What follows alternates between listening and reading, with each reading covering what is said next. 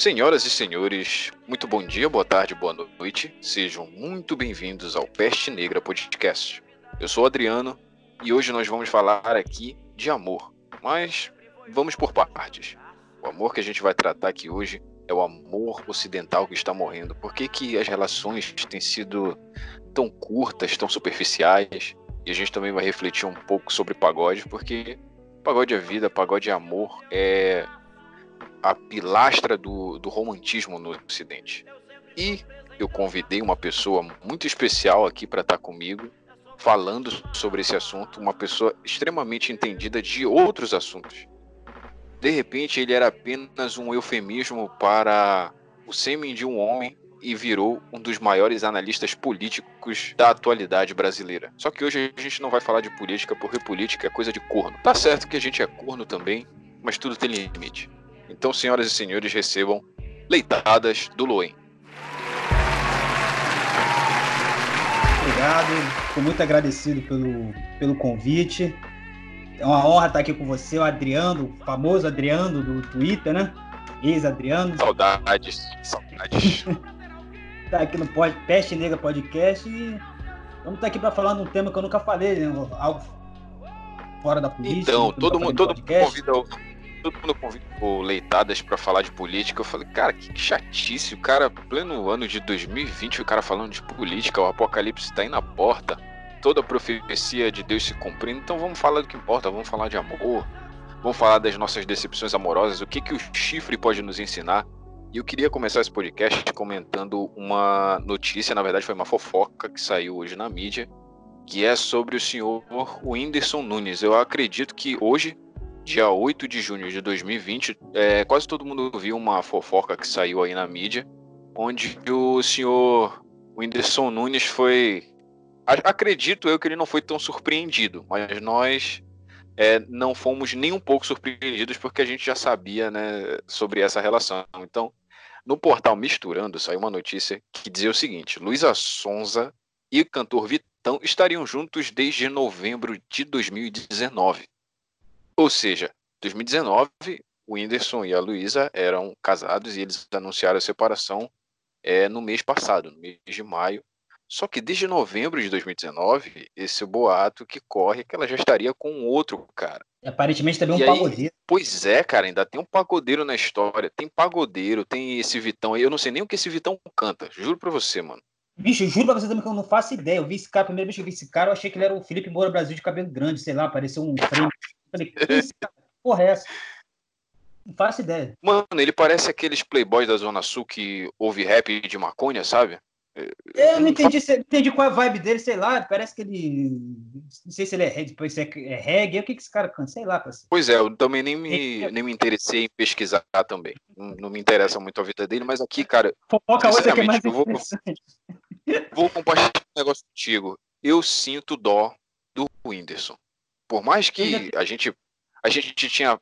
Passou um tempão né, torcendo por ele, fala, cara, sai dessa, isso daí é cilada, mas o cara se meteu de cabeça na cilada. Mas mesmo assim eu ainda consigo sentir dó dele. Cara, vou te falar que a minha opinião é completamente oposta à sua. Eu não tenho pena. Para falar a verdade, eu dou razão a Luísa Sonza. Eu é, acho que ela aturou muito aí. É, só você ver. Primeiramente, ele namorava uma paraibinha muito bonitinha até para ele e largou ela para ficar com essa menina aí. Já, já, já viu que é da merda. Ah, eu vi, eu vi. Eu cheguei a ver a foto da menina, Foi. inclusive uma menina bonita, parecia ser muito boa, Sim, menina. É muito cara. bonitinha. É, que namorava, namorava, namorava na adolescência, eu acho. Ele largou, ele pra, largou ela para ficar com essa Luísa. Rapaz, eu vi, essa, eu vi as fotos dessa menina no, num dia aí que ela, ela virou trend topic no Twitter, estavam falando sobre ela e. Mano, era uma menina muito legal. Eu vi o Instagram dela, as fotos dela com a família também. Parecia ser uma menina muito de boa totalmente diferente, inclusive, da, da Luísa, que a gente viu no, no começo com o Whindersson. Era uma Luísa mais comportadinha, né? Fazia aqueles covers bonitinhos. Eu não sei por que, que ela enveredou pelo mundo pop, cara. Sinceramente, eu não sei que bicho mordeu ela. Ah, cara, esse é aquele negócio. No mundo pop é perfil, né? Nunca que vai uma menina comportadinha daquele jeitinho ali vai, vai ser. Você entende mais do que, de, que eu nisso. Vai ser vendável, vamos dizer assim. Vai... Não faz o perfil que a, que a indústria quer, né? É, exatamente. Acredito que ela teve que se adaptar tá, né? E né, é normal de todo mundo que entra pro mundo da música pop vender a sua alma para que venha crescer. Porque a pessoa parece que mente o, o que era, velho. Até a cara, principalmente a cara, ela estragou a cara dela.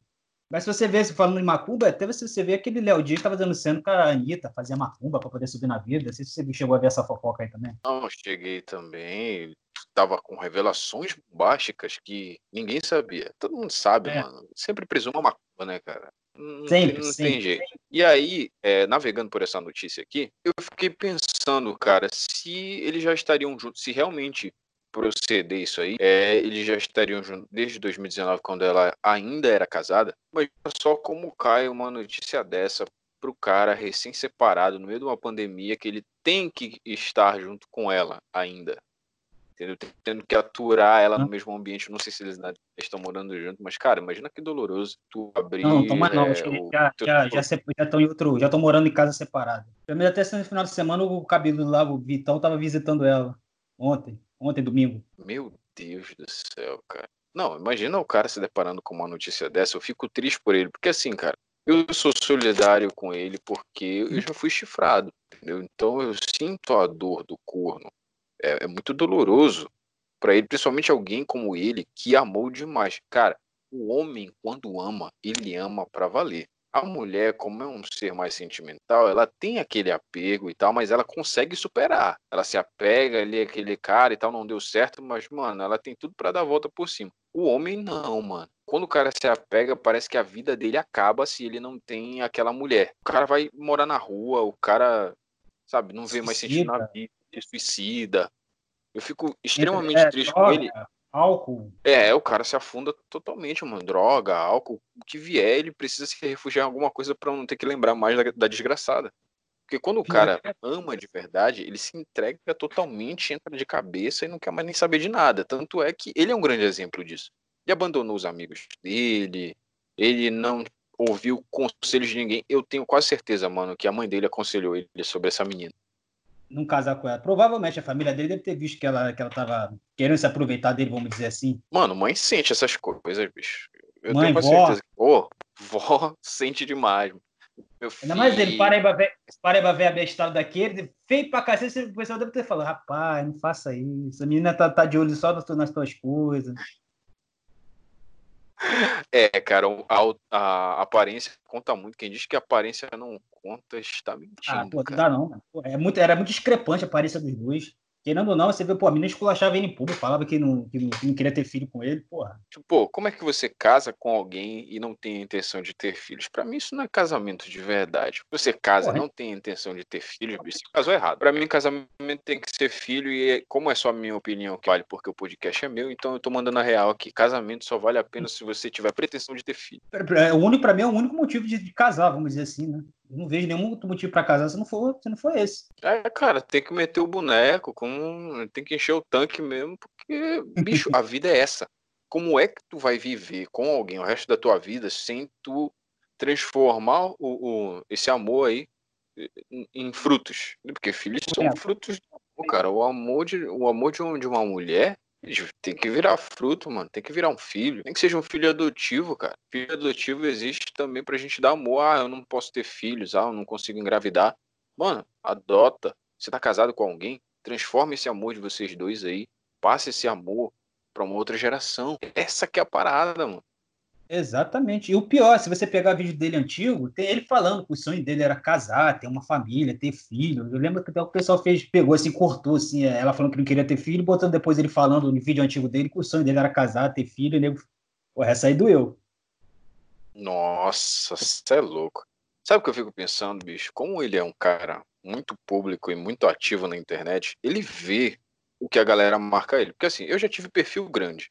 Eu já recebi muita, muita, muita reply, muita notificação de uma vez. E assim, cara, é inevitável você ver algumas coisas mesmo que de relance. Imagina ele que é milhões, o cara abre ali a, a connect dele e vê aquele monte de marcação, vê a galera marcando ele um monte de coisa, ah, olha aqui, não sei o que, corno e tal, chifrudo, olha o cara tava pegando a mulher. Mano, isso dói, cara. Isso dói, pode ter certeza absoluta. Ah, ele não me bloqueou, não. Mano, ele mutou, ele viu, isso atingiu ele de alguma forma, porque isso abala um homem, cara. Pô, teve, um dia, teve, um dia, que ele respondeu, teve um dia que ele sentiu e ele, ele até respondeu, botou lá, pô, eu, eu sou. Como é que ele botou? Ele botou o pessoal tava invejando ele, que era, rico, sabia fuder, e você viu, lembra dessa? Verdade, lembro, lembro, lembro. Ele chegou a ver, e era até um moleque que segue, me segue, tá? Um moleque desse perfil que a gente chama de Vaporwave, tá? tava até com um sapinho lá, que ele foi responder, respondeu o moleque, eu ri pra caralho, botou lá, estou com inveja, porque eu tenho 20 e poucos anos, sou casado com uma mulher linda, sabe fuder, não sei o que lá, pô, ri pra caralho. Essa ali, nesse dia, quando ele deu aquela, aquela reply zoando ele, ele sentiu. A partir do momento que você responde esse tipo de comentário com outro comentário extremamente hedonista, você já perdeu. O cara é, é casado com uma mulher. Tentou se autoafirmar ali na hora, de qualquer jeito.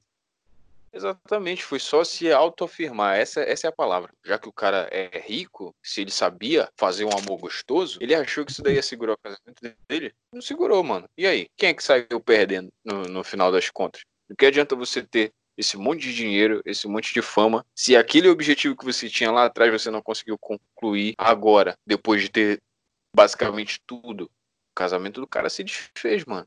E esse daí, para ele, logo no início da carreira dele, era o ápice, né? Que ele queria casar, ele queria ter filhos, mas ele casou com uma mulher que não queria ter filhos e que deixou ele depois. E para completar, chifrou ele. Eu tenho certeza que ele foi corno e isso daí eu, eu nem discuto mais. E eu fico realmente triste por isso. Porque, na verdade, ele é o reflexo de muitas relações hoje em dia. As pessoas são extremamente superficiais para se relacionar umas com as outras. Não tem mais aquele apreço, não tem mais aquele apego, não tem aquele papinho de antes, tá ligado? A galera é muito, pô, vou na balada ali, vou pegar geral. Vou chegar ali no rolê, vou arrastar geral e vai vivendo de copo em copo, de corpo em corpo, como se não houvesse amanhã e a vida fosse todo esse espiral de hedonismo. Exatamente. E pior que está se. Vamos dizer assim, a gente já é da geração anterior, a gente, vamos dizer assim, geração de 90, né? A gente, a gente ainda pegou um finalzinho assim de uma época que era. Já estava começando a ficar assim, mas era menos do que essa galera de 2000 para cá, esse pessoal de. Eu, eu via muito isso na escola, a, a mudança, assim, você vê a transição, os garotinhos de. Na minha época, não tinha o quê? 12 anos, 10 anos Pô, a gente sabia nem que era beijar na boca. Depois, quando eu tava vendo as, as crianças de 12, 13 anos, tudo, vamos dizer assim, mais adiantadas, sabendo, já vivendo já nesse negócio de fica com um, fica com outro, você começa a ver a, a diferença até como, como foi rápido. É, cara, a, as crianças de hoje em dia, a gente costuma dizer, parece é, clichê, frase de velho, mas, cara, na, na, nossa época era realmente diferente. Eu lembro que quando eu tinha 10, 12 anos, mano, eu tava naquela vibe ainda de mandar cartinha, de ah, eu gosto da fulana, mas não conta nada pra ela. Um dia eu vou criar coragem de dizer que eu gosto dela. Mano, esses dias eu vi um papo de WhatsApp da, de uma prima minha. Cara, eu fiquei muito surpreso com, com como que estão as conversas hoje. Tipo, tudo é muito ali, papo, já era. E aí, já é ou já era? Não tem mais aquele tato, mano. Poxa, eu gosto dela, eu acho ela bonita, eu quero dar um presentinho aqui pra ela, quero impressionar ela de algum jeito. Vou fazer um gol pra ela no futebol e dedicar lá na hora do recreio, na hora do interclasse. Parece que não tem mais isso, mano. Tudo se resume a funk, brega funk e TikTok. Cara, pra você ver, aqui no Rio, o que você acha que tem aí no Pará, aqui no Rio é 10 vezes pior. Você é louco. É só funk de pau na buceta, pau no cu e é por aí vai. Só e as crianças tudo pequenas, vamos dizer assim, pequena, de 10 para menos até, e rebolando, rebolando TikTok, assim como você diz, e tudo. E acabamos assim, cada, cada geração que passa tá, tá ficando mais pervertida mais cedo. É, e eu fico pensando, cara, que, onde foi que a gente. Que rua da humanidade a gente virou para achar isso normal, mano? Eu não acho nada normal esse bagulho quando eu vejo gente assim. É, postando vídeos de criança rebolando. Eu não gostava de ver nem criança dos anos 90 rebolando ao som de El é, na TV, mano. É, ficava, na boquinha da garrafa. Ali foi o início. Nossa, tá louco. Isso daí eu fico muito desconfortável, mano. Muito desconfortável quando eu vejo esse negócio. Porque eu fico pensando, mano, cadê o pai? Cadê a mãe? Pelo amor de Deus, é um filho, cara. É um fruto teu. Tu vai deixar ele ser objetificado tão cedo, mano. Parece que tudo hoje é, é, assim, veja meu corpo como objeto, porque, assim, o corpo hoje virou uma ação da bolsa, tá ligado? E, e o que estava em alta antes, tá cada vez mais em baixa. Então, para você ter valor de mercado, quanto mais objeto você for, mais valorizado você vai ser, porque o que agora não importa a qualidade, é a quantidade. é quantos você pegou, atenção de quantos você chamou, quantas curtidas, quantos seguidores você conseguiu. Esses dias, mano, eu tava. É, eu entrei no Facebook, eu mal entro nessa merda. Teve um grupo que o Flávio me colocou, que é um grupo aleatório, onde todo mundo pergunta um monte de aleatoriedade. E, e uma mina postou lá, fez um post, e o seguinte: Vocês estão se sentindo bem com o corpo de vocês nessa quarentena? Essa foi a pergunta dela. Mano, eu juro pra você, Deus é testemunha. Eu abri os comentários daquela publicação. O primeiro comentário era uma menina postando a foto da bunda dela e dizendo: Me sinto ótimo. E aí a biscoitagem continua curtindo. Pra quê? Pra quê? Qual a necessidade, mano? Lembrou aquele cortei meu cabelo, gostaram? E foto do rabo. É, exa é exatamente isso, mano. É a síntese do cortei meu cabelo, gostaram? Foto do cu. Assim, assim é no Instagram também. No Instagram você entra, cada história é uma lacrada e foto do rabo. Uma lacrada, foto do rabo. É, exatamente. Tem que haver o equilíbrio, né, cara? Dá uma lacradinha aqui, depois tem uma fotinha do rabo. Cara, eu sempre você, me assusto. Você deve estar tá passando, você deve estar tá passando mal entrar no Instagram, né? Nessa, nessa cruzada anti-pornô, a gente chega lá, aquela tentação, rabo, rabo, rabo, rabo. Cara, na quarentena o negócio piorou, porque como elas não estão saindo, como é, a galera não está saindo, não está indo descarregar, não está indo esvaziar o tanque, então o que, que eles estão fazendo? Eles estão sendo hedonistas na internet. A menina que antes não postava foto do rabo está postando. O cara que antes não postava foto sem camisa está postando. Então é uma disputa muito grande do, das pessoas para ver quem chama mais atenção através da objetificação do seu próprio corpo. E assim, parece meio coisa de militante falando, mas cara, por que, que as pessoas sentem prazer em se sentir um objeto? Qual é a parada? Qual é o tesão nisso tudo? Porque, caramba, ah, cara, eu quero que todo mundo me como um objeto. Qual é o tesão nisso? Eu não entendo. Ah, eu acho que o tesão tá em ter atenção, né? Pelo menos pra mulher. Pra mulher eu tenho certeza que é a atenção que ela quer. Ela quer chamar atenção, é. ela quer ser. Ela quer ter ali vários caras dando em cima, vários caras recebendo uma mensagem, ali, aprovando, né? Aquela, aquela, aquela foto, aprovando rápido. É, mano, é uma sensação muito gostosa você receber um montão de biscoito, bicho. Mas é, eu, nunca vou entender essa parada, mano. É, não entra na minha cabeça. De um lado, é, a mesma menina diz: é, não objetifiquem meu corpo, mas ela tá lá objetificando o próprio corpo. O cara que diz: é, não objetifiquem as mulheres, ele procura a mulher certa para ele ir em cima, vendo qual o, o, a, a mulher mais objetificada para ele dar em cima. Porque na cabeça dele, tecnicamente, ela é mais fácil. Ah, não, mas, mas esses caras aí, é, é, a hipocrisia deles é em todos os aspectos, né, cara? Esses aí não adianta nem. Não adianta nem tentar achar lógica, porque tudo que eles fazem é, é contraditório. É, são, eu tenho uns caras bastante castrados, né? Os caras fazem é tudo, você, né, cara? É só você é ver o... que sempre tem uma esposa de assim, é, o cara, um, cara, um cara um desses aí. É feminista, é, é, é comunista, esse, esse, pessoalzinho aí. É, mano, mas o, que, o que mais me impressiona nisso tudo, de verdade, é a forma com que eles se rebaixam. Tem um cara que. Tem o, o Chad, né? Tem um cara que é Chad uhum. tem o, tem o Kurt, né? Que é o cara que é o Virgin. Tem muitos caras que abrem mão do, do, dos seus, das suas convicções, fazem de tudo por causa de mulher. É o cara que vai lá e chega, pô, gato, eu apoio muito a tua causa, tá ligado? Eu sou muito ligado nas causas das minorias e tal. Eu, eu te apoio muito, tá ligado? Pô, deixa só eu dar uma pegadinha aí no seu bumbum. Por favor, gato. Por favor, fique calado. Black Lives Matter, deixa eu pegar no seu peito. Eu poderia ter usado essa, né, cara? Graças a Deus eu não utilizei essa artimanha. Pior que é, é, é, muito na, tá muito na moda isso. O cara fingir que milita ou militar mesmo, que aí ele é totalmente castrado e ele, ele quer chamar atenção. Pelo menos é, hoje em dia as mulheres já estão acordando para esse tipo de cara, porque agora elas não, não gostam, dizem que não gostam de se misturar com esquerdo macho, mas nos bastidores elas estão lá com eles, obviamente. Porque na internet, mano, é uma coisa. Nos bastidores é outra totalmente diferente.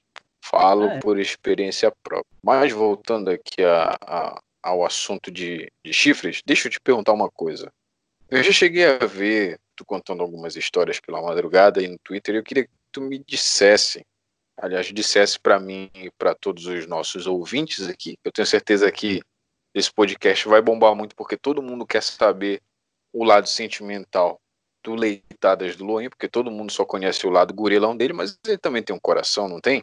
Infelizmente tem. Então, eu queria saber, mano, me conta uma parte da tua vida traumática, digamos assim, no amor. Você já foi chifrado? Já vi várias vezes. Pior que infelizmente foi várias vezes, várias vezes pela mesma pessoa. É o, é o, a experiência mais traumática da minha vida foi esse relacionamento contigo. Começou quando eu tinha 16 anos, foi 16 anos e se arrastou até meus 20, entre idas e vindas, tempos em que eu achava que eu namorava ela, mas ela não me namorava, vamos dizer assim. E, cara. É, o famoso tô namorando aquela mina, mas não sei se ela me namora. É, exatamente, só que pra mim ela dizia que tava, os outros não. E, tipo assim, como, chegou, numa, chegou numa fase que eu. Uma fase ruim da vida que eu tive esse. Que era assim, eu era, nunca tinha namorado antes, ela foi minha primeira namorada e, cara, eu gostava, gostei muito dela mesmo. Eu fui completamente apaixonado, amei aquela garota daquele tempo, mas só recebi traição e só me fudi. E eu não, não vamos dizer assim, eu sou filho único, teu irmão mais velho, assim, teu, teu, eu fui aprender sozinho como, como lidar com essas situações, né? Como eu tinha, eu tinha, eu sempre fui um garoto meio tímido, então eu não fazia ideia como, como lidar com, com, com o namoro. Eu nem, ele tinha até medo, cara. Eu nunca namorei por causa disso. Tinha até, ficava bem com receio de, de, de, entrar num relacionamento. Então eu só ficava tal. Ali, quando chegou aos 16 anos, eu comecei a namorar com essa garota, mas já começou tudo errado, então já, por isso que deu merda. Porque ela namorava um outro cara no, no colégio e ela dizia para mim que não tava. Já devia, na, época, na hora ali, já devia ter desconfiado que era que não ia dar certo. Mas, é, já começou errado. Né? Começou errado. Começou já tudo errado, depois fui eu. Aí, cara, ela namorava um garoto, de, era de outra sala. Só que ela começou a me perturbar, cara. Ela era da minha sala, eu nem gostava dela, nem queria ficar com ela, nem queria ficar com ela. Começou a me perturbar e tal. Na época era MSN ainda, perturbava pra caramba, falava que não queria e tal. Depois um dia eu fiquei com ela de raiva. Juro pra você, fiquei com ela de raiva. Fiquei e tal. Aí a gente continuou ficando. Amigão no cansaço. Aí, pô, comecei a ficar com ela, então ficava uma vez ou outra, pegando ninguém mesmo. Falei, ah, que se foda, vou ficar com essa menina mesmo. Ela era bonitinha e tal. Aí ela falou pra mim que não tava namorando com esse cara. Que, vez ou outra, ele ia na sala lá, falava com ela tal. Falava, não, tô mais com ele, não, só é amigo e tal, e beleza. Aí uma outra garota da sala chegou, pô, fulano, você tá namorando com, com essa garota? Falei, eu não, por causa de quê? Ah, tá, porque ontem eu vi ela lá, tinha uma praça perto da escola. Tava na praça com, com o namorado dela lá se beijando e tal. Falei, porra, que filha da puta, fala pra mim que tava namorando. Porra. Fiquei puto. Não, fiquei puto, não é por causa que ela tava ficando com o cara, né, com, né, com o namorado, é que ela me falou que não tava. Fiquei puto que ela mentiu e porque também o cara podia me pegar de porrada da minha Porra, eu não sabia, fiquei puto. Porra, falei, pô, me enganou tal, aí parei de ficar com ela. Porra, meu irmão, pra quê? Piorou a coisa. Falei, cheguei pra ela e falei, ó, pô, você me sacaneou, tal, mentiu pra mim, não quero mais ficar com você, não. Pô, aí que eu acho que. É, eu, ganhei, eu ganhei pela rejeição, cara. Tipo assim, já, já sabe que mulher fica doida quando, quando, quando o cara rejeita. Mas ela era aquela bonitinha, tava acostumada a fazer é, todo mundo de sapato. Quando, quando ela viu um cara que não deu bola pra ela, ela ficou louca. Aí depois, mais ainda depois que eu falei que não queria mais nada com ela. Pô, aí a garota ficou louca, queria, queria, porque queria continuar ficando comigo, não sei o quê, queria me dar, eu falei que não queria. De puto que eu tava. Até com o dia do mesmo jeito, amigão no cansado. Falei, tá, desse praticamente, tá, vou te comer então, vou matar ela amanhã e vou, vai, vai lá pra casa. Beleza. a gente continuou ficando tal, ela foi, terminou com ele de vez e tal. Eu comecei a gostar dela, é que deu merda, porque eu comecei a gostar dela. E foi a primeira garota que eu gostei, assim, de verdade. Assim, que a gente teve aquelas paixões de adolescente e tal, de infância, a gente sempre uma paixão. Só que ela foi a primeira paixão de verdade mesmo, assim, o garoto que eu, que eu amei, comecei mesmo a gostar dela. Aí que começou a minha ruína. Aí eu me, me lasquei. Aí depois disso aí, fudeu tudo. E, Aí já começou e começou errado, que aí foi, ela, ela não tinha terminado com o cara direito e dizia para mim que tinha. Hoje em dia eu já caí nessa. Demorei a perceber isso depois. Aí aconteceu um dia que. É um depois eu pedi ela... É. Depois eu pedi ela em namoro. Falei, ó, tem que estar tá namorando e tal. Aí beleza, ela aceitou e tal. Aí falei, pô, se eu não quero você fique de papo com, com esse cara, que era, que era a vez dela. Então, ela me dizia, me dizia horrores do cara, dizia que o cara ameaçava ela, que ela não terminava com ele porque ele ficava ameaçando de contar que ela não era mais virgem para a mãe dela, e outras coisas assim. E eu acreditava. Hoje em dia eu acredito que, seja, que fosse mentira. Aí, cara, beleza, pediram namoro num dia. No outro dia o cara foi na amassada. Falei, você não vai. Ela ficou, ela ficou assim, não sair, falar com ele e tal, aí saiu. Eu falei, que porra é essa? Eu fui lá fora. Falei, parceiro, porra, se manda, parceiro, eu não, tenho nada contigo mais não. Eu tô namorando ela agora. Ele olhou pra mim assim, você tá namorando com ela agora? Falei, tô. Ele falou, ele falou pra mim assim, tu dá um beijo nela. Eu peguei e dei. Na hora que eu dei, ele foi dar um tapa na cara dela, viado. Aí saiu na porrada ali na hora. Mano, não acredito. Ele bateu nela na tua frente, mano. Foi, parceiro. A gente saiu na porrada, arrebentei ele. Dessa eu me dei bem. Fica maluco.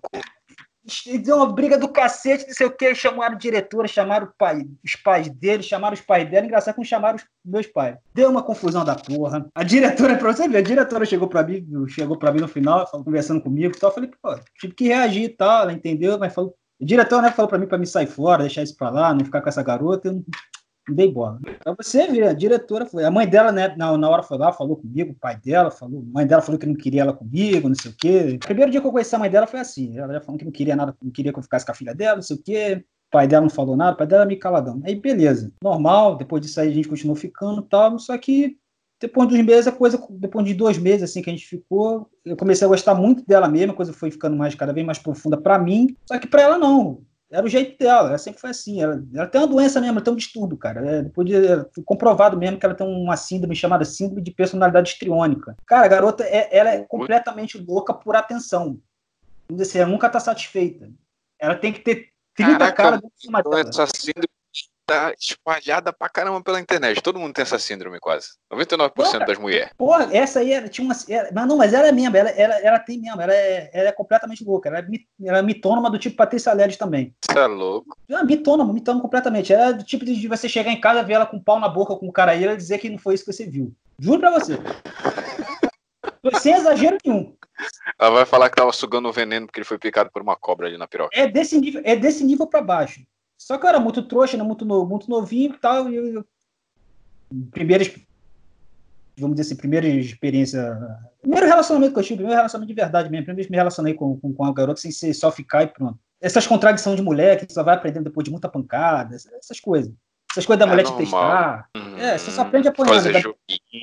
É, essas coisas assim. Tipo assim, aí eu fui perdendo, conforme na mesma proporção que eu fui ganhando encanto por ela, ela foi perdendo por mim, porque Passou aquela fase, ela já tinha me conquistado, passou aquele negócio de eu, de eu não dar muita bola para ela, então perdi a mística, vamos dizer assim, a mágica que, que ela tinha, que era justamente eu, eu vamos dizer assim, eu negar ela. Por incrível que pareça. Hum, parece que eu tô foi... vendo um filme passando na minha cabeça aqui, mas continuei. É, pra você ver. Então você vê, na mesma proporção que cresceu meu encanto por ela, o dela caía. Aí, cara, começou, eu comecei a achar estranho algumas coisas. Ela começou, tipo assim, eu tinha, eu tinha acesso ao celular dela de ver, podia pegar o celular dela e fazer o que eu quiser. Aí começou a esconder celular. E porra é essa? Começou a ficar meio esquisita. E eu não podia ir na casa dela, não podia conhecer os pais dela, o pai dela não queria. Mas dela não queria. E, né, Ou seja, era só vocês dois sabiam. Ah, era namoro. Não, na escola todo mundo sabia que a gente namorava, era só namoro de escola. Tal, no, no, ah, no, sim, sim. Os pais dela. Mas ela chegou a conhecer meus pais, ela vinha aqui em casa, a gente matava aula às vezes, ela vinha, ficava aqui e tal, beleza. Aí eu comecei a achar esquisito ela, esse negócio dela.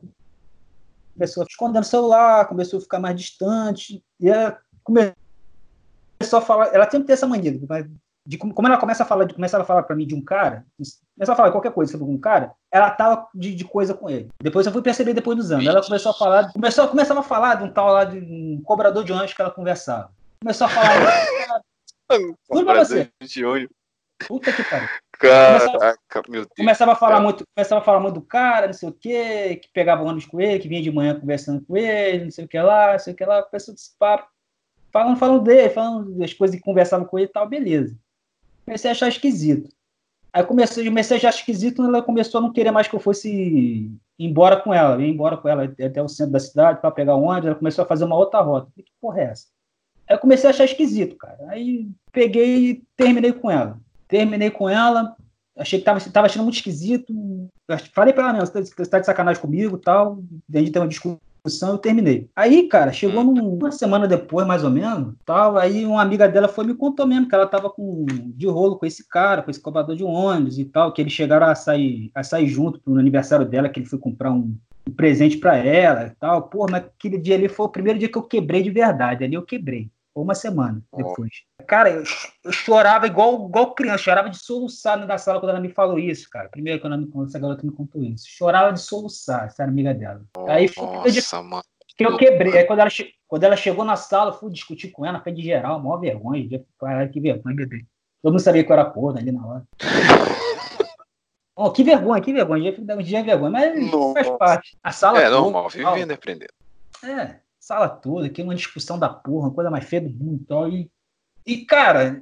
Coisa de pobre, coisa de carioca mesmo. Coisa de carioca mesmo, você viu, eu tinha 16 anos ali. Aí, puta, meu. Ali foi o primeiro dia que eu quebrei mesmo. E depois daquele entrei numa uma crise, não, sei lá, uma, uma, tristeza profunda tão grande durante uma semana e tal, e ficava naquela. De... Eu não entendi o que acontecia, porque quando o homem gosta da mulher, é aquilo que você falou. E sei lá, cara, aquilo foi, foi tão ruim para mim naquela época, foi, foi terrível, eu não dormia à noite, eu fiquei completamente assim. É... 100% depresso, né, cara? É, não digo depressão, porque depressão em si eu acho que não, não foi, mas dá para dizer que talvez fosse um estado depressivo, não sei. É aquela, aquela coisa que o homem entra quando tá muito triste. Fiquei muito triste naquela época e tal, ficava com aquele negócio. Depois ela foi e começou meio que namorar com o cara mesmo, com esse cara. Pô, aquele ali me destruiu. E eu ficava na sala, às vezes, eu não entendia direito naquela época aquelas coisas. Ainda tentava. Eu tentava voltar com ela, conversava com ela e tal. Aí eu não entendia se eu tava com ela ou se eu não tava. Aquele negócio de, poxa, não quero perder o contato com ela também né? Quem sabe alguma coisa não mude. É, eu ficava nisso aí. O que me destruía era acreditar no eu vou mudar. Eu demorei quatro anos para entender que não ia mudar. Caraca, bicho. Passou foi quatro... Pô, eu, se eu for, cara, se eu, vou contar, se eu vou contar a história toda, eu vou, ficar, vou falar aqui 10 horas. Pode ir contando aí que a gente vai cortando para fazer caber em menos horas aí, mas vai descascando. Cara, eu não sei, cara. Eu acho que foi daquela primeira paixão. Não sei se é a mesma paixão que a mulher tem. Diz que a mulher fica assim com, com, com o cara que tira a virgindade dela. Não sei se é verdade. Né? Diz que a mulher fica pra, pra sempre meio que envolvida com, com o cara que faz isso. Foi, eu acho que o homem, a primeira paixão dele é assim. Eu acho que o cara só ama uma vez, até entender que não. que amar desse jeito, de se entregar completamente, é, vamos dizer assim, é até errado, eu acho, pra mim, hoje em dia. Porque você fica irracional, vamos dizer assim, você deixa a, a razão de lado. Hoje em dia eu tenho, tenho isso bem claro. É, é a primeira gurilada do amor, a gente nunca esquece, né? Pô, essa foi uma gurilada fodida que me custou. Que era justamente na, na, na parte da vida que eu deveria estar. Tá... Conhecer outras garotas, aprendendo a lidar, e eu fiquei preso nisso e, porra, só fui me livrar com 21 anos de idade praticamente. Então eu perdi, assim, grande parte, assim, uma parte boa da minha adolescência preso nesse esse inferno astral, vamos dizer assim. Mano, pior que gente que inicia relacionamento nessa idade, tipo 14, 16 anos, geralmente se arrasta por muitos anos. E eu não, eu não concordo com nada disso, mano. Principalmente pra mulher, porque isso daí é muito traumático. Geralmente elas se relacionam com os caras assim mais velhos, que eles vão enrolando elas até não, não poderem mais, mano. Enrola 4, 5 anos, trai, maltrata não, não tem um objetivo na vida, não constrói nada junto, não, não planeja nada junto, é simplesmente aquele namoro ali, beija, transa, beija, transa e acabou. Não tem um companheirismo, não tem. Mano, eu fico indignado com isso. Como é que as pessoas fazem isso? Especialmente homens, mano. Quando eu vejo. Ah, o cara namora ali com a menina. Quantos anos tu tem, mano? Ah, tenho 20. Mas aí quanto tempo vocês estão juntos? Ah, mano, desde que eu tinha 16 16 e ela tinha 12, 13 anos. Eu fico assim, mano. Ou então quando é um, uns caras assim de já 25 anos que arrasta a mina até os 30 anos dele. Que a mina tem 14 anos, tem 15 anos. E aí fica lá enrolando ela, fica traindo, fica brincando. Ah, mano, eu, eu fico com eu fico com ojeriza dessas coisas. Isso aí me dá, dá úlcera. Uma, um recado também para dar pra, pra macharada aqui. Não façam isso, mano. Se você não quer compromisso, com uma menina, especialmente quando ela é muito nova, sai fora dessa, cara. Você está produzindo é, futuras mulheres traumatizadas que vão traumatizar outros homens e vão entrar num espiral de trauma que vai aumentar ainda mais esse hedonismo que a gente vive hoje. Então, aí para continuar, cara, aí esse, esse, isso era na metade do ano. Isso foi 2000 e 2011. Isso era metade do ano para 2011, tal, metade para o final e da metade pro final foi só esse sofrimento de eu tentando. Sofrimento assim, assim de eu achando que estava com ela e ela não estando comigo, eu tentando voltar e, de vez e sem conseguir. Que eu queria voltar a ter aquela, aquela coisa que eu tive com ela durante dois ou três meses, quando ela estava, vamos dizer assim, completamente apaixonada por mim ali e eu, eu tava começando a gostar dela. Então eu fiquei preso naquilo de que ela ia voltar a ser daquele jeito, que ela ia voltar a ficar daquele jeito e nunca mais voltou. Enfim, aí chegou o final do ano, nada, e e nessa, nessa tortura e tal, virei quase chacota. Lá entre... Na sala só tinha garota praticamente. Não tinha ninguém na minha idade, era mais velha, era repetente. era repetente, tinha 16 anos, a menina tinha 15 na época, a Maria lá. Eu tava falando 17, praticamente quase. Enfim. Nossa. Ela tinha 15 na época, ela era dois anos mais nova que eu. Aí, cara, chegou as férias e. E nada. E nada de conseguir voltar, nada de saber qual era a minha situação exatamente. E sabe qual é o pior, cara? Ela me deixava ali naquele, naquele estágio que você não sabe o que, que você é. Você, o homem, se ela um dia tivesse terminado comigo e falou, não, não quero mais você, acabou, eu tinha seguido a minha vida naquela época. Mas ela ficava alimentando, sabe? ao mesmo tempo que não queria, alimentava um pouquinho e depois desprezava. Aí eu ficava naquela sem, sem entender, porque na minha, na minha cabeça naquela época eu não entendia, eu achava que eu estava com ela. Ah, sim, ela te deixava na, na geladeira, te deixava na zona de conforto dela. Para caso ela precisasse, ela podia contar lá contigo a hora que ela quisesse. Exatamente, eu ficava naquela achando que, que, que isso, vamos dizer assim, é. Fazia a gente ter um relacionamento, vamos dizer assim. É, eu achava que era, eu achava que, que a gente estava junto ainda, que a gente ia conseguir voltar, tal, ficava naquela esperança. E discutia vez ou outra, ela dizia que ia mudar, sempre sem ia mudar, que eu, que eu demorei muito tempo para entender. Aí, cara, o lance dela com, com o cobrador, não sei se não evoluiu, eu não sei direito o que, que aconteceu, eu ficava meio puto. Vez ou outra, de quando eu discutia com ela, depois a gente voltou a namorar, eu jogava isso na cara dela. Que... Outra coisa também que não adianta, depois descobri também. Traiu uma vez, parceiro, ou então você sei lá, você perde a confiança já era, não tem mais como voltar o relacionamento. Eu aprendi isso hoje em dia, porque você não tem mais confiança na pessoa, toda discussão você vai joga isso na cara da pessoa, fica uma tortura pros dois. É, traição é, é, é um bagulho delicado. É, uma merda. Aí esse foi só a primeira, ainda teve uma outra nesse mesmo ano. Um dia, cara, ela fingiu que tava passando mal, fingiu que tava passando mal, aí pediu para eu, para eu, pra eu tava, na, tava do lado dela tal, já tinha discutido tal, isso que eu te falando, já era mais pro final do ano, esse mesmo ano. Hum. Aí ela pediu pra, pra eu na cantina comprar uma coisa pra ela tal, enquanto ela viu que tava passando mal. Beleza, eu fui tal, voltei. Quando eu voltei, ela falou: ah, vou na direção, vou, vou na direção pedir pra ir embora. Eu falei, beleza, vai lá tal. As meninas que estavam na sala, quando você saiu, ela pegou e ligou pra alguém. Que caralho. Aí beleza, a menina me contar, a mulher fofoqueira, né? Aí eu peguei, fui para um, um, negócio lá da escola, lá, fiquei olhando lá para fora, ela pegou, pediu liberação, foi embora tal. Quando ela pegou e foi embora, ela, esse cara lá, esse cobrador de ônibus, estava esperando ela e os dois foram embora junto. Porra, mano. Esse dia aí foi fora também. Nossa, mano, o cara tava esperando com a Mercedes dele. Não, a pé, foram embora, sei lá pra onde foi. Nossa, que merda, bicho, que merda de situação. Foi merda. Foi merda de situação. Esse aí, cara, se eu for contar várias, vou estar te falando, tem várias. Eu estou te falando, às vezes hoje em dia eu penso até que a culpa era minha. Eu, hoje em dia eu tenho certeza que a culpa era minha que, que deixa ponto, a situação chegar a esse ponto, mas não me culpo muito então, não. Eu, já, eu já ia falar, a culpa é porque foi você que deixou chegar a esse ponto, mas isso daí é um outro mérito. Não, é, eu, eu tenho consciência de que certa, depois de certo ponto a culpa era minha, de, de, de aceitar, de ainda tentar, tal, mas eu não me culpo muito porque eu era novo, eu ainda tinha esperança, então acho que precisava passar por isso. Eu acho que precisava. Mas enfim, essa foi uma das situações que mais me quebraram também, foi esse dia aí. Essa foi foda. Nossa, mano, essas situações que quebram a gente é engraçado como elas deixam um, um trauma barra aprendizado também tive algumas situações traumáticas. Cara, a minha primeira grande situação traumática foi no meu primeiro namoro. Eu tinha 15 anos e a, e a mina que eu tava namorando também tinha 15. E ela era BV. Ela nunca tinha beijado na boca, tá ligado? A gente era da, a gente era da mesma igreja e tal. Eu ela, eu realmente fiquei interessado nela. Foi, cara, tem alguma coisa nessa menina que me fez me interessar por ela. E ela, assim, ela era meio estranha, mano. Meio estranha. Mesmo assim, eu fiquei interessado nela. E aí eu fui para cima, né, cara? Cheguei com ela, né? Me aproximei, falei, pô, mano, tô gostando de você e tal. Você acha da gente dar um passeio e tudo? Só que aí, mano, eu descobri que ela era BV. No meio das nossas conversas e tal, não, é porque assim, é, ficava beijando na boca, tá ligado? Não sei como é que funciona esse negócio aí. Eu meio que eu fiquei assim, eu falei, caraca, bicho, que responsabilidade. Nossa, que responsabilidade. E aí, papo vai, papo vem, a gente foi desenrolando e tal, até que um dia eu tirei o bebê dela. A gente deu um beijo. Aqui em Belém tem um lugar que chama Bosque Rodrigues Alves, que é uma parte da floresta nativa. Belém é um pedaço da Amazônia no meio da cidade. E ali é, é, é um museu, entendeu? Tem, a gente uhum. tinha ido para um passeio lá e tal, e a gente conversando lá, né? Clima de floresta, tal. É, acabou rolando ali um clima romântico, a gente se beijou pela primeira vez. E aí então a gente emendou um relacionamento.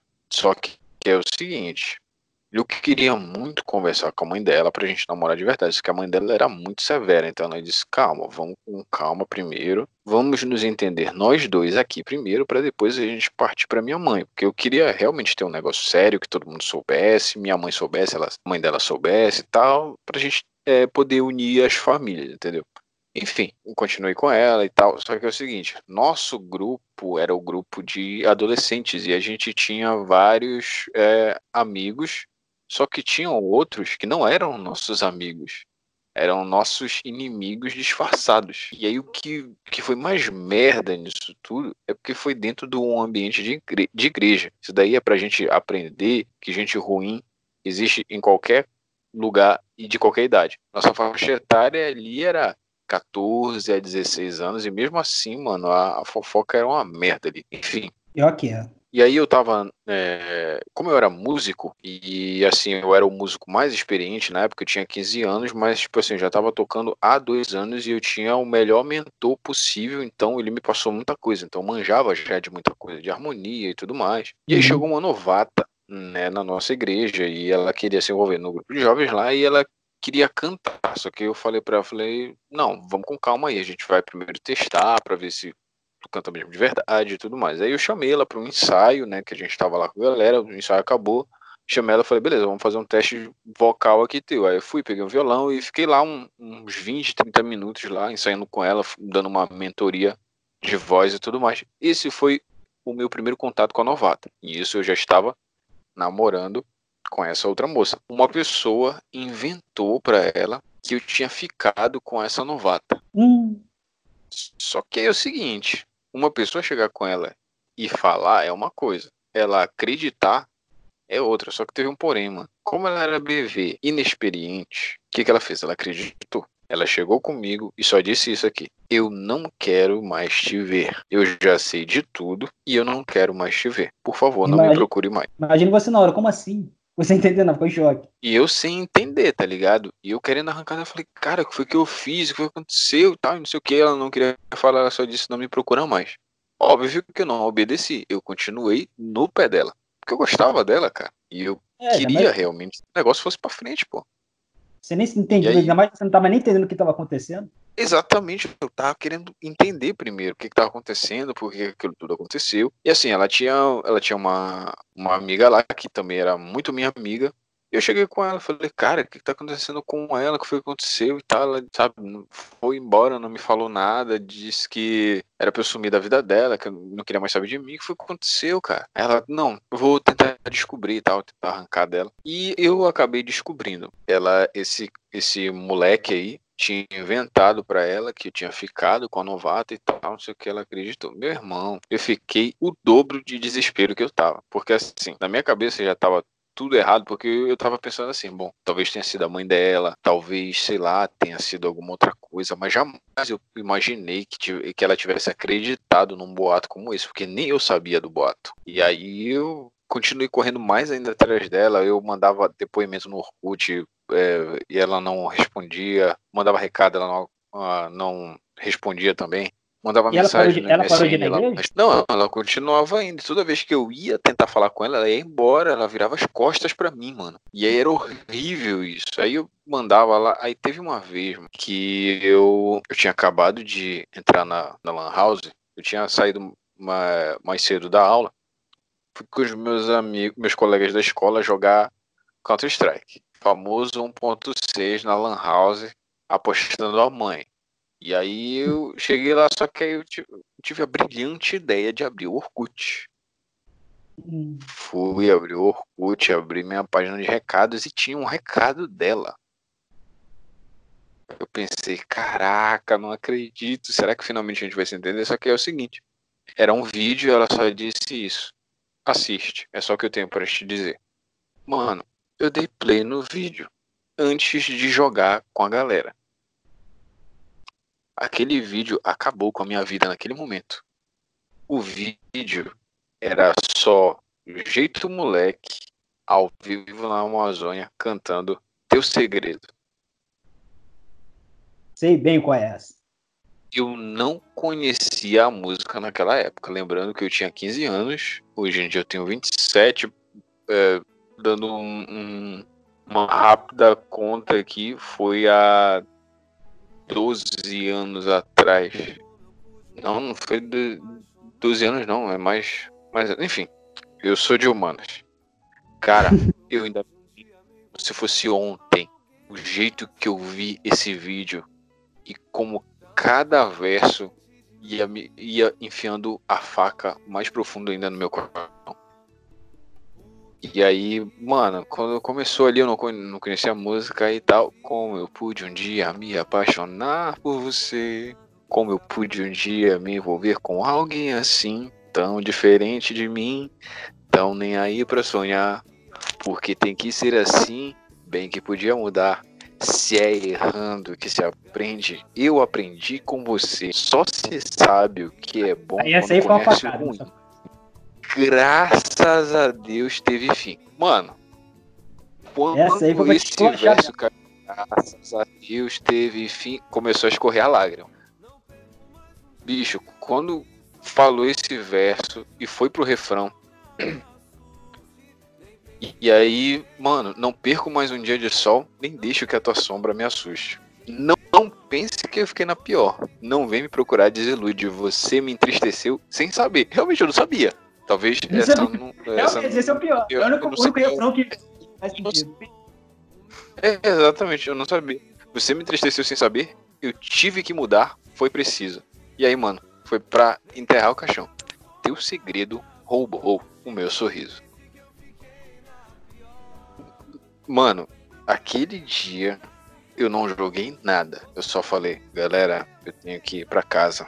Lembrei que minha mãe quer que eu ajude ela, não sei o que. Mano, inventei uma desculpa. Eu fui chorando o caminho inteiro. Inteiro. E eu me acabei de chorar mais ainda quando eu cheguei em casa. E essa música, obviamente, que nunca mais saiu da minha cabeça. Toda vez que eu escuto, eu lembro. Claro que não dói mais, né? Graças a Deus, já passou muito tempo, o trauma passou, mas assim, é gostosinha a dor que ela traz. Ah, é, é, hoje em dia é uma dor gostosinha. é quase não, uma nostalgia, então, né? Exa é, exatamente, aquela dor nostálgica e tal que tu sentiu ali por alguém e alguém, sabe, não, não deu o devido valor. E aí, mano, eu fiquei muito triste, muito triste mesmo. Só que aí, né, teve um momento em que eu pude confrontá-la, né, e tal, eu achei a pessoa que tinha inventado o boato, né, eu fiz ele ele desmentiu o boato para ela, não na frente dela, eu fiz ele desmentir para ela. Claro, de uma forma muito amigável, né? Sem violência. Algumas ameaças sem violência, claro, nenhuma. Apenas disse para ele escolher entre falar a verdade e a vida dele, né, cara? E óbvio que é uma escolha muito fácil de se fazer, né? E aí ele foi, falou a verdade e tal.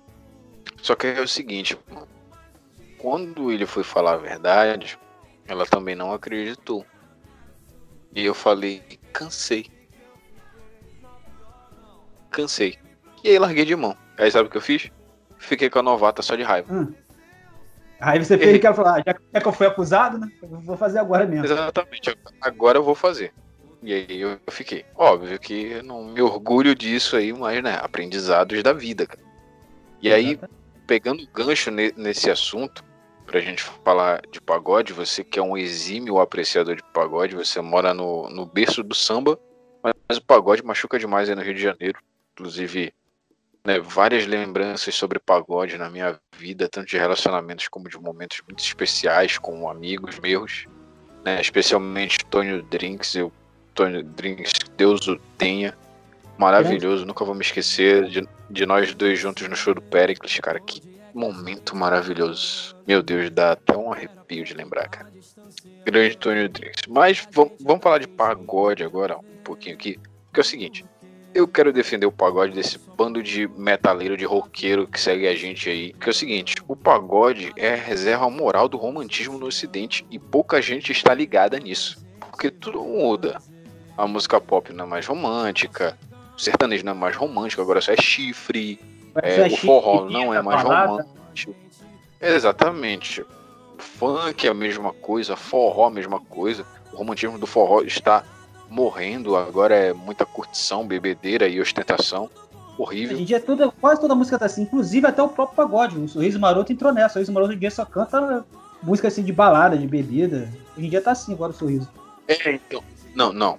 Eu vou defender o Sorriso Maroto. O Sorriso Maroto lançou um álbum com umas quatro músicas assim, eu fiquei muito triste, mas depois eles voltaram pro romantismo, graças ao meu bom Deus. O Sorriso Maroto é, é maravilhoso. Mas, cara, o, o, o pagode, em si, ele nasceu para ser romântico. Até pela levada dele, por mais que você dê uma sambadinha aqui, fique feliz com alguns pagodes, o samba é para você sambar, mano. pagode é pra você são, sofrer. mais alegre. Exatamente. E tem aquele samba de raiz mesmo que é para destruir o cara de dentro para fora, porque aí já é história de vida. Tipo, Nelson Gonçalves cantando naquela mesa, mano, me destrói de um jeito que não sei te explicar, mano. Apesar do meu pai ser vivo, eu amo muito meu pai, mas, mano, nossa, Cartola me destrói demais, bicho. Cartola é o nosso. É, Cartola é o nosso. É o nosso blues. Que a gente é, ouve olhando para olhando pra chuva caindo e cai junto com ela. Mas, mas, mano, o pagode é a reserva moral do romantismo no ocidente. Não nada mais romântico. Cara, os pagodes novos, os novos pagodeiros. Ferrugem, Dilcinho, Suel, essa galera da nova geração, Lucas Morato, Gabi, essa galera da nova geração, eles continuam extremamente românticos. E cada um tem um modo de compor. E são músicas maravilhosas. E o cara tem a coragem de dizer que pagode é coisa de favelado. O roqueiro é muito merda mesmo, que ele quer ouvir música do Satanás e não quer ouvir música romântica. Não, mas ele vão justifica. Não, mas a letra é boa, a letra só fala é boa, a letra do rock. Nada, mano. Um monte de letra escrota que fala de demônio e mãe terra, mãe sol. Eu, por exemplo, sou extremamente metaleiro, eu gosto de uma banda extremamente underground que ninguém, quase ninguém conhece, tipo The Contortionist. Os caras cantam sobre é, vidas exoplanetárias. É um, é um bagulho, é uma viagem muito doida, é cara. E os caras são muito. Cara, eu não largo meu pagode. Eu não largo também de jeito nenhum, cara. Eu não consigo. Cara, eu ouço, eu ouço praticamente a mesma música há mais de 10 anos, 12 anos. Desde que eu comecei a ouvir pagode, em 2008. Eu ouço praticamente o mesmo álbum direto e não enjoo, cara. É o álbum do Belo, é o Só Pra Contrariar. Pô, cara, eu não consigo enjoar, cara. Não sei o que que acontece, que não consigo largar por nada. Cara, mas o pagode é impossível de largar, porque o pagode não é só o conteúdo ele também traz a nostalgia. Quando tu pega aquele pagodinho dos 90 ali, belo, Exalta Samba, Raça Negra, Os Travessos, sabe, Soueto, tu fica muito assim, caraca, mano, um, um ótimo período Show. da minha vida assim que eu lembro. Nossa, você é louco. Você é eu louco, ouço, Só pra lembrar da minha infância, cara. Eu lembro de cada momento, cada sofrimentinho, porque cada apaixonite minha durante a minha vida teve essa musiquinha. Eu costumo dizer que cada momento amoroso da minha vida, cada pessoa com que eu me envolvi, tem alguns pagodes envolvidos que eu lembro desses períodos. Olha, por exemplo, o teu segredo aí, mano, é o meu pagodinho mais traumático, mas eu adoro esse pagode, cara. A gente, a gente, divide, a gente divide o mesmo grupo, porque o, o, o meu, a minha música assim, mais traumática assim, dessa época era do jeito moleque também, era Chora, não sei se você sabe qual é.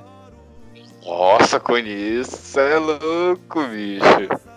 Pô, nessa época eu sofria de, sofria de, doer, botava pra, pra, pra doer mesmo essa, nessa época. Choro, do jeito moleque. Nossa, você é louco. Tem, tem uns pagodes assim. Ó, meu, meu último relacionamento tipo, terminou muito de boa e tal. Eu, cada um foi pro seu canto, foi de uma forma muito amigável. Foi, na verdade, o meu relacionamento menos traumático. Porque não. Pelo menos um, né? É, pelo menos um foi um relacionamento onde eu não saí traumatizado e eu espero muito que a minha ex não tenha saído traumatizada, se ela ainda me stalkeia. E ouvir isso aí, eu espero muito que você não esteja traumatizada, porque eu não lembro de ter feito nada para você. Muito pelo contrário, foi muito legal, inclusive. Mano, no meu último relacionamento, eu passei a ouvir muito Pericles, muito Pericles, muito, muito, muito Pericles. E eu terminei no início de 2017, então eu passei o ano de 2017 assim um pouco baqueado, tá ligado? A vida seguia, a vida continuava, mas assim, de vez em quando dava uma, uma lembrancinha ali, dava um lampejo. E aí em setembro eu fui, em, eu tava em São Paulo, e aí eu encontrei com um camarada lá, ninguém menos que Tonho Drinks. Mano, é, era uma segunda Tony Drinks maravilhoso, cara. Que Deus o tenha. Era uma segunda-feira, mano. Era uma segunda-feira. Segunda-feira. Ele na, na Paulista. E aí ele, mano, é o seguinte. Eu tenho ali um. Tem um baile que tá rolando um show. Eu falei, show de quem? Pericles. Cara, Só. eu pensei duas vezes. Eu disse, vamos. E a gente foi, mano. Showzão lá do Péricles, tinha um grupo de pagode muito bom lá. O bar é, era um bar, chamava Templo Bar. Era na Moca, se não me engano. A gente chegou lá, né? Entrou, tudo mais, ambiente muito legal. Muita gente é incrível como dá gente bonita no pagode, mano. Eu não gosto de balada, eu não gosto de festa. Mas, cara, pra ver. É, era o Pericles, mano. Eu tinha que estar tá ali. E quando eu entrei, eu juro pra você, mano, não tinha uma pessoa feia ali. Não tinha gente feia naquele ambiente, mano. Homem e mulher, todo mundo bonito ali. Eu tava me sentindo diminuído, porque o Tony é lindo, mano. E eu entrando lá, o, o, o neguinho de 1,84. Eu tava me sentindo assim, porque, mano, os negão que tava lá, cara, era só os Tyrone, mano. Os negão assim, parecendo Zulu, sabe? só os, o, só os Parecendo os, é, só os Terry Crews, os Sérgio Camargo da vida. E eu assim falei, cara, mano, que isso? E é incrível, mano. Muita, muita, muita loura. Muita loura. Muita gente branca. Muita, muita mina branca, na verdade. E aí, me, né, me lembrou um post do Iago falando que. Iago falando uma vez que era no pagode mesmo, que ele que via mulher bonita, que ele gostava de rock e tal, mas no rock só ia gente escrota, só mulher feia. Não, mano, no rock, no rock, olha, já toquei muito na noite, cara. Eu fazia Guns N' Roses cover e era incrível, mano. É, a quantidade de, de gente feia, tá ligado? gente, do, gente do rock é muito feia e fedorenta. Gente do pagode, mano, é tudo lindo e cheiroso e bem vestido, mano. Eu não vi uma mulher feia nesse dia. Eu falo com muita tranquilidade. E aí a gente entrou no bar e tava rolando um showzinho de abertura lá, um grupinho de pagode muito bom, tava aquecendo muito bom, tava com um repertório legal lá. E aí o Tonho, né? Tonho Drinks desceu o primeiro balde. Desceu o primeiro balde, a gente tava, né, bicando assim. Eu falei, pô, cara, eu tava, tava sete meses sem beber. Eu falei, pô, cara, eu tô há sete meses sem beber. Ele, meu irmão, tu vem encontrar comigo e tu não vai beber? Tu tá de sacanagem. Aí eu, ah, beleza. Fui lá, fui beber com o Tony Drinks. O maior erro foi eu beber com o Tony Drinks. Porque Tony Drinks é Tony Drinks, mano. E aí eu fui bebi, bebi lá com ele, tava lá curtindo. Pericles entrou, a gente tinha terminado um balde de Heineken.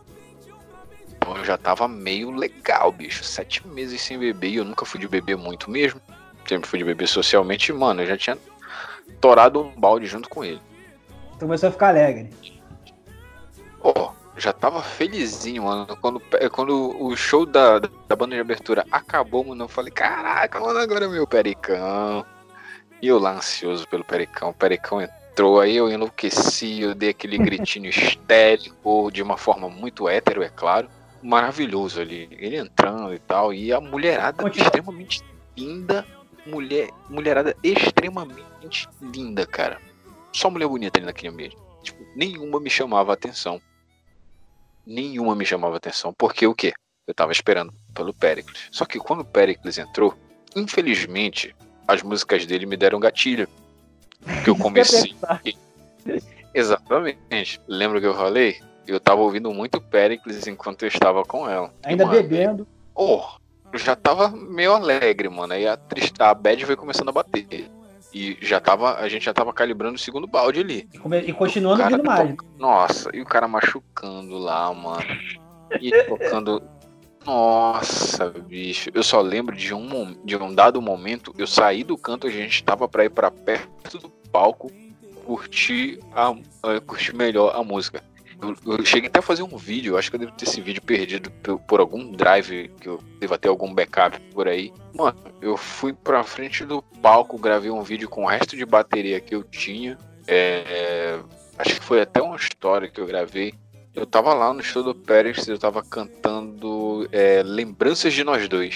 Hum, e a saudade é traz lembranças de nós dois. Devolve a luz.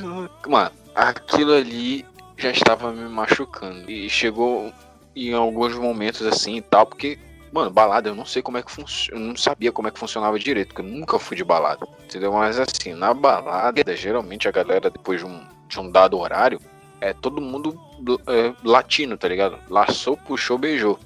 E eu não tava acostumado com isso. Eu tava no meio da galera, lá no, no na, do palco. E aí tal, eu senti que tinha uma, umas idosas, assim, muito muito bonitas, umas jovens senhoras sensacionais, maravilhosas. E tal, colando em mim, tal, e, e, me olhando e cantando junto comigo. E a gente se olhava e cantava junto e tal. E aí eu comecei a perceber que elas estavam se chegando muito. E o que foi que eu fiz? Eu falei, sai daqui, eu estou pensando em outra, meu irmão. Velho, eu, eu tava completamente fora de mim já. E aí. Tu falou, tu falou pra acabar, eu falei pra uma delas, eu falei, desculpa, querido, eu tô pensando em outra pessoa. E continuei lá, mano. Tá ligado? mano, eu, eu, estava fora de mim já. Eu já tava calibrado, já tinha tomado várias. E, eu, e o Tonho me olhava e ria. Porque ele tava bom, né? Eu não. É, pra, ele, pra, ele, pra ele não tinha, eu, não tinha bebido nada ainda. Pra ele tinha bebido uma garrafinha de água. E aí eu já tava totalmente destruído, mano. Aí o Pérez foi tocando ali. Eu te uso esse sumo. Quando ele tocou eu te uso esse sumo, cara, ele tirou meu último fôlego de vida. E aí, no final do show, no final do show, cara, que eu já tava absolutamente destruído. Adivinha? Melhor eu ir. Foi só pra acabar comigo, bicho. Eu só lembro que no final do show. É. Mano, só sei que no final do show o Tônio mijou no pneu da van dele e eu fui chorar me engano no táxi. Esse dia eu, no, eu, eu dormi no, no AP que o Tônio tava e eu dormi muito baqueado. Só sei que no outro dia eu mandei áudio pra sete pessoas e graças a Deus nenhuma dessas pessoas era minha ex. Você, você não ligou? Eu, não, não liguei. Não. Mano, eu tenho um limite, assim, eu posso estar morrendo de saudade de sofrer, mas eu tenho um limite. Eu não vou procurar, porque humilhação eu já passei demais nessa vida, então eu não pretendia passar por uma humilhação dessa. Não, mano, tudo que um ex, tudo que uma ex quer é receber uma ligação bêbado do seu ex, cara. Porque, mano, amacia o ego, né, vira assunto para contar pros amigos. Ah lá, a doida, ah lá, o doido me ligou aqui, louco da cabeça e tal, não sei o que. Mas, cara, essa que é a graça do pagode, é você sofrer gostoso. É o sofrimento gostoso. Poucas pessoas entendem isso. Tem sofrimento que é doloroso, mas tem sofrimento que é gostoso. E o pagode é o sofrimento gostoso, mano. Concordo. Eu, eu por exemplo, esse gosto de uma música que me dava muito que me dava assim, um, esse sofrimento gostoso. Teve essa que eu falei do jeito moleque choro. E também tinha do Belo, Abrigo, não sei se você sabe qual é. Ô, oh, caramba! Oh. Nossa, você só manda as pérolas. Não, essa aí, essa também era uma que dava, como começava aquela, aquele comecinho, tipo quando você viu, é, começava, tam, tam, ah. tam, porra, já, já, começava a doer. Essa aí também foi dessa época também, que, essa época do início é, do, do, do namoro ali, do, desse que eu passei. Ficou, ficou também marcado como no início, porque eu, quando eu ouvia ele, na, eu ouvia essa música na fase boa. Então ela me dava nostalgia da, da, da fase boa do namoro. Então, isso que com com, dá uma saudade boa dessa que você está dizendo. É, apesar de que ela parece muito com a parte ruim né, do relacionamento, que ela já começa com o cara tendo insônia, esperando a ligação da desgraçada, né, bicho? Exatamente, esperando e. E, e não chega, né? Vamos dizer assim, a dá duas ideias de assunto, mais ideias.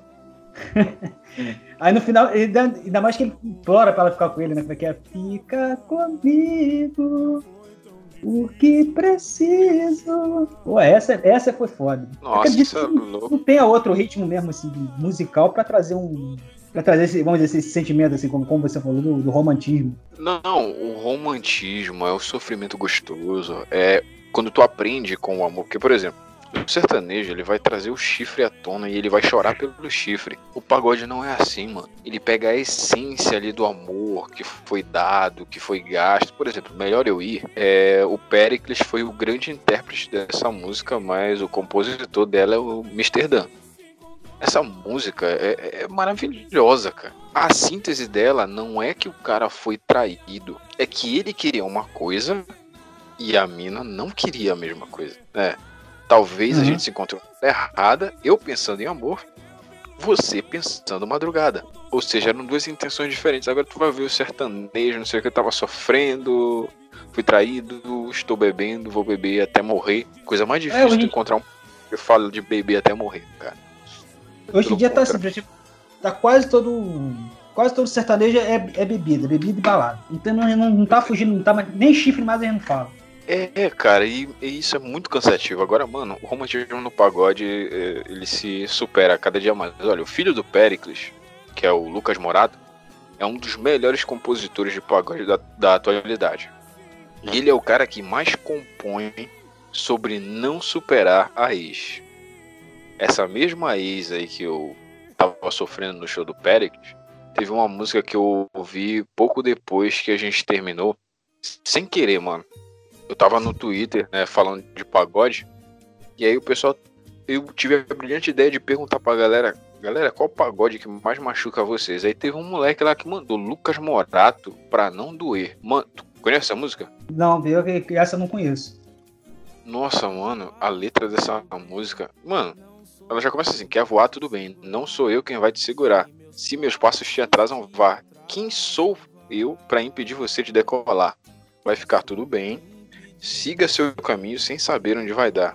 Estaria a caminhar, sem ter medo de errar. Faça do seu jeito, já que não me restam opções. Uma decisão, dois corações em tão distintas direções. E aí, mano, o refrão é só para acabar. Se quer voar, já que meus planos não são seus, pode voar para bem longe dos olhos meus. Para não doer, prefiro não poder te ver. Poupe meu coração de sofrer. Uhum. Mano, um essa, refrão. Essa aí, essa aí bateu na época, hein? Ó, oh, você é louco, mano. Isso daí me trouxe até um, um relacionamento lá atrás, bicho. Porque é, é, todo mundo já passou por um relacionamento abusivo, até tu, né? Tava contando aí de um relacionamento abusivo que desgraçava. extremamente abusivo. Eu tive uma ex tão abusiva, mano, que ela, ela não gostava nem que eu olhasse pro lado quando a gente tava andando na rua. Ela chegou a falar para mim que se ela sonhasse que eu tinha outro, ela ia cortar o meu pinto e botar no feijão. Pô, no feijão. pior, Mano, que, não... pior que toda, mulher, toda mulher faz essa ameaça, né, cara? Como é que pode? É, é, incrível, né, bicho? Pô, vou cortar teu pinto, mano. Pra botar no feijão, se eu sonhar que tu tá com outro. E assim, pra completar. Aí você fala essa... a cabeça dela, ó, oh, tá me abusando. Nossa, aí qualquer coisa raspa a cabeça, nossa, relacionamento abusivo. Mas não, ela falando que vai cortar teu pinto. Ah, não, fé nas malucas. Fé nas malucas. Fé nas malucas. Das cheirosas, sem defeitos. Ah, a mulher também abusa do nosso psicológico, cara. A mulher traumatiza a gente. Tem muito cara que tá traumatizado aí, tá pegando geral, sem sentimento, tá brincando com o sentimento das pessoas, porque lá atrás alguém brincou com ele, mano. Alguém fez um leitadas da vida. E o pior é que eu sou tão. Pior que, puta vezes, cara, não consigo ser assim.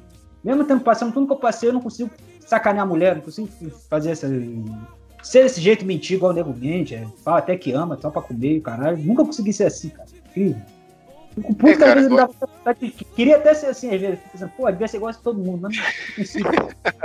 às vezes bate não, a revolta. Não, não seja assim, não seja assim, porque isso daí é defeito de caráter, mano. Esse negócio é. de mentir o que sente pra, pra se aproveitar. Pô, mano, quero comer aquela mina, vou dar um jeito de ela pensar que eu gosto dela. Pô, mano, eu te amo, gosto muito de você e tal, me dê bastante. E aí o cara não sente nada e no final das contas descarta como se fosse uma, uma qualquer. Aí, pô, é, é complicado. Eu fico... O cara faz muito isso, esse maluco que, que vai pra porta de colégio, esse cara mais velho, 20, 20 e poucos anos, fica na porta de colégio pegando as meninas de 14, 13. Nossa, os, os caras prometem mundos e fundos, cara. Uma amiga minha, o, o, maluco lá era, era casado, mano. Ia buscar ela na, na porta da, da escola. E chegava dizendo lá pra ela que ia deixar a mulher dele por causa dela. Eles iam ser muito feio. Incrível, né, bicho? Incrível. O golpe é sempre o mesmo e a vítima continua caindo. Mano, parece o golpe do, da SMS do presídio, cara. Vai ter sempre um que vai cair, mano. É. Se não, se, não, se não caísse ninguém, não faziam ainda. Exatamente, exatamente. Mas, cara, é o que mais me deixa bolado. Assim, agora eu vou fazer aqui um, um, um meia-culpa. O que, que acontece? O ciclo amoroso das pessoas é pai que cresce sem amor, mãe que cresce sem amor. Os dois se juntam, eles vão gerar um filho sem amor. E um filho que é fruto de uma relação que não teve amor, mano, ele tá com alta chance de fracassar também no futuro, porque não vai ter quem instrua ele para ir no caminho certo. Que não, não, tem ninguém que instrua ele a não brincar com os sentimentos das pessoas, não ensine ele a respeitar a, as pessoas, respeitar a mulher, respeitar, principalmente homem. Homem, cara, as crianças têm que aprender desde cedo que elas têm que ter respeito pelas mulheres. Respeito no sentido de você proteger também as suas mulheres.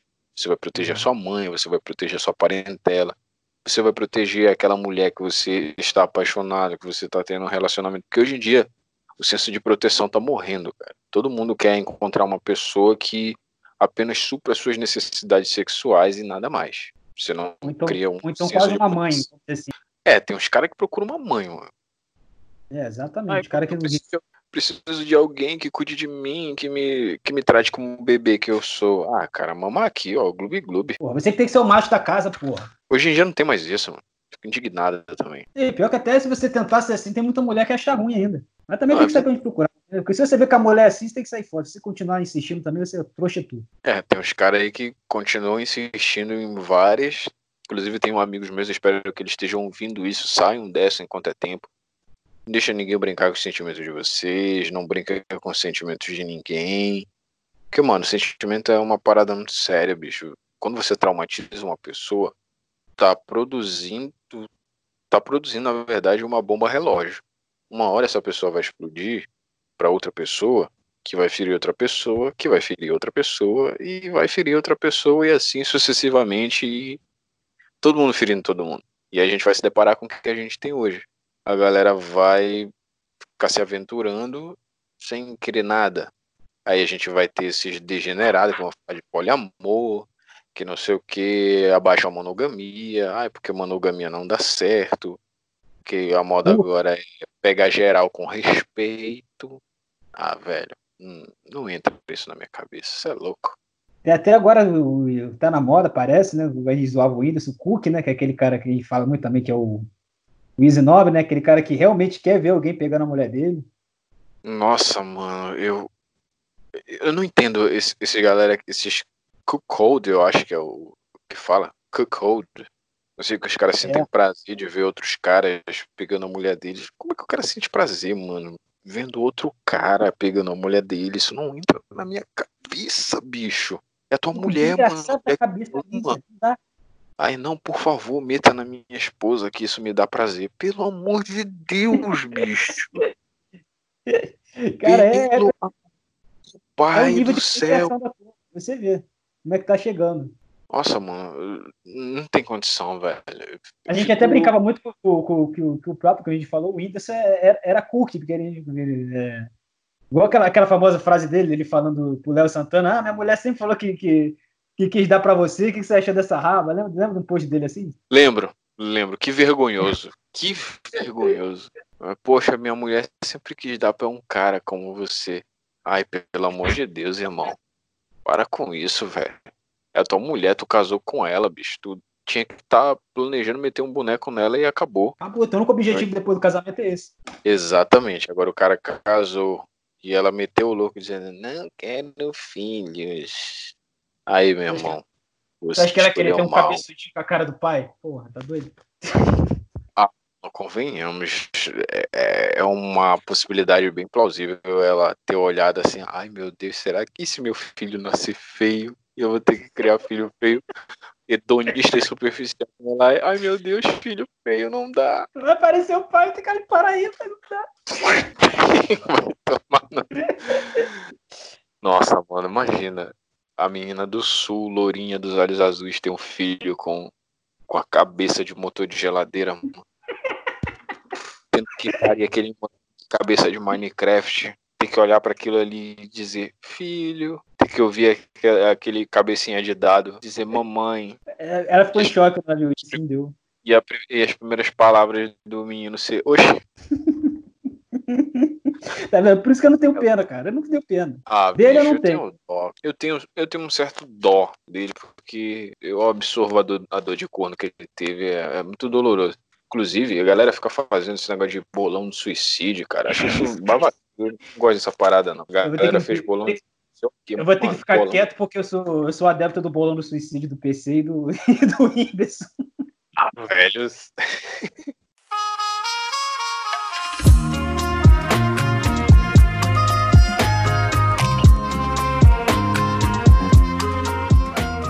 Pessoal, aqui já passou mais de quase uma hora e meia de, podcast aqui. É, a gente vai encerrar por aqui agora, mas com gostinho de quero mais. O Leitadas tem tanta história para contar que a vida dele daria um livro e provavelmente caberia nos chifres do Whindersson com o PC Siqueira. Mas em breve ele vai voltar aqui para contar essa história com mais um outro convidado que eu também quero trazer aqui. Eu espero que ele possa voltar a gravar comigo, que é o Beta Pobre. Já fica aqui aberto o convite para o Beta Pobre para o próximo podcast. Mas eu queria só salientar aqui, deixar umas dicas para a galera. É, ouçam mais pagode, respeitem as mulheres, respeitem os homens também, vocês mulheres queiram relacionamentos duradouros e de verdade, não brinquem com o sentimento das pessoas. E é isso aí. Deitados, você tem um recado final para dar para a galera? Vou agradecer quem escutou. Para muita gente vai ser a primeira vez que me ouve falando de alguma coisa que não seja política. Talvez vocês possam ter conhecido um pouco mais de quem eu sou, né? Espero que tenham gostado. Bate-papo muito legal aqui, informal, sem. Numa polêmica. Não, sem, sem. É. Enfim, tamo junto aí. Até a próxima vez. Se você quiser me chamar de novo, só chamar. Eu continuar contando essas histórias tristes. É claro, claro. O sofrimento é que traz audiência, cara. Se não fosse assim, Geraldo Luiz, Gugu e Luciano Huck estariam pobres. É, principalmente esses aí, que só traz sofrimento. Oh. Muita saudade do Gugu, que mandava os Paraíba de volta pra terra dele. era, o maior, era o maior programa social do Gugu, era de volta pra minha terra. O maior xenófobo que já passou por esse país, tirar os Paraíba todinho de São Paulo. ah, rapaz, pior que é verdade, a gente olha agora assim, o Gugu, nossa, o Gugu ajudava todo mundo, que nada, mano, ele... Porque quando ele tirava um, ele, o cara tinha uma família de 50 pessoas, mano. Ele levava todo mundo embora.